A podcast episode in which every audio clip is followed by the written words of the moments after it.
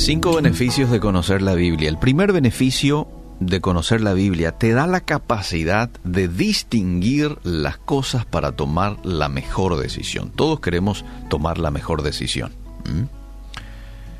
Claro, porque una buena decisión termina afectando positivamente nuestras vidas y nuestro entorno.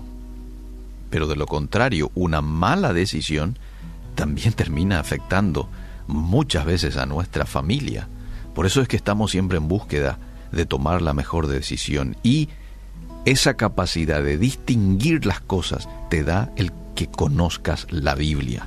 Sí, la Biblia no es específica en muchos aspectos. Por ejemplo, no te dice, eh, a ver, eh, ¿te vas a vacunar o no te vas a vacunar directamente? Pero sí te da principios que cuando vos sigas esos principios, entonces vas a poder decidir entre una cosa y la otra. Te da luz en tu camino, arroja luz. El salmista decía, la exposición de tu palabra alumbra, hace entender a los simples. Salmo 119, 130. Jesús dijo en Mateo 7:24, Cualquiera pues que me oye estas palabras y las hace, la voy a comparar con un hombre prudente que edificó su casa sobre la roca. Cualquiera que oye y hace estas palabras, sabemos que Cristo es la palabra de Dios hecha carne, ¿verdad? Entonces cualquiera que oye su palabra y la practica es prudente. El segundo beneficio de conocer la Biblia es de que te hace bienaventurado, bienaventurada.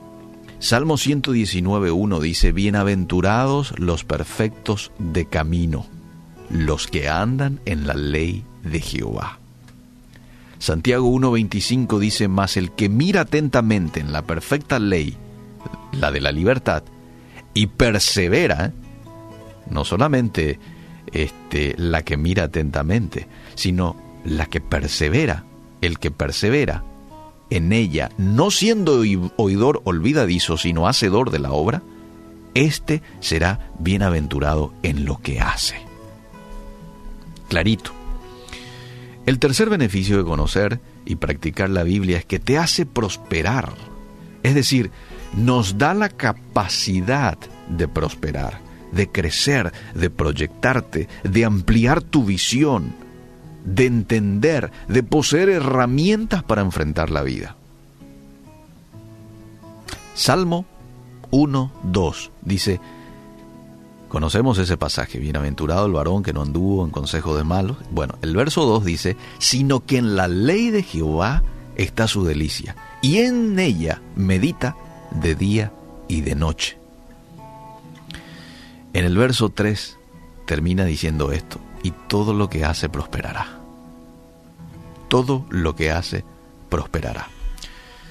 Un texto más que habla acerca de esto, Josué 1.8. Nunca se apartará de tu boca este libro de la ley, le dijo Dios a Josué, sino que de día y de noche meditarás en él para que guardes y hagas conforme a todo lo que en él está escrito, porque entonces harás prosperar tu camino y todo te saldrá bien. Entonces, el conocer la Biblia, el aplicar la Biblia, te hace prosperar.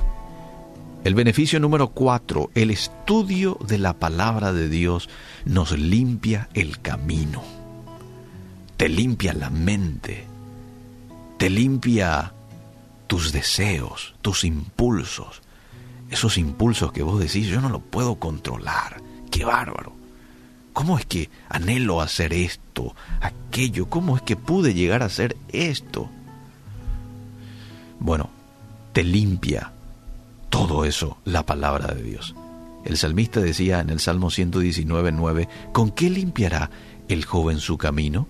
Ah, con guardar tu palabra. Con guardar tu palabra. Y no solo nuestros caminos, sino que literalmente a nosotros mismos.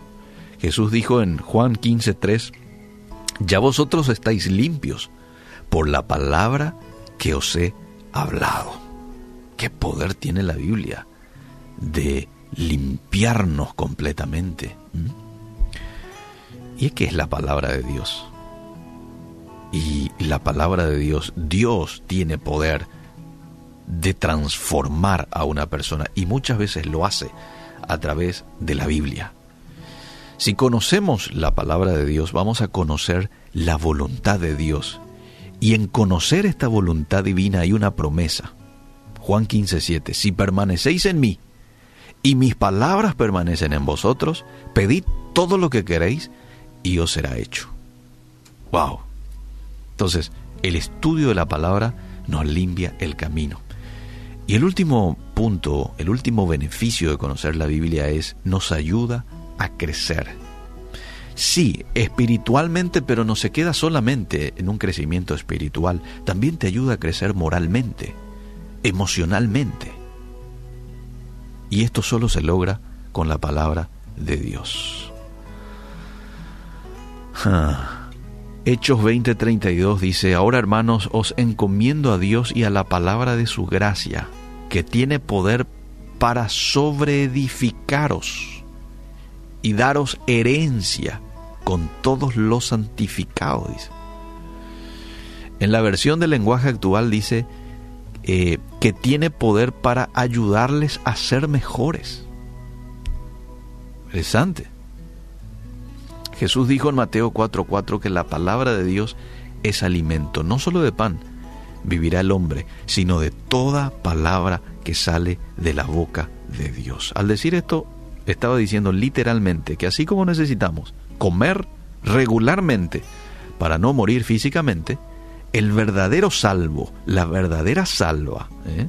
el verdadero Hijo de Dios necesita la palabra de Dios diariamente como el pan para vivir. Toma una decisión en serio de involucrarte con la palabra de Dios y vas a recibir estos beneficios y mucho más ¿eh? de conocer y de practicar en tu día a día.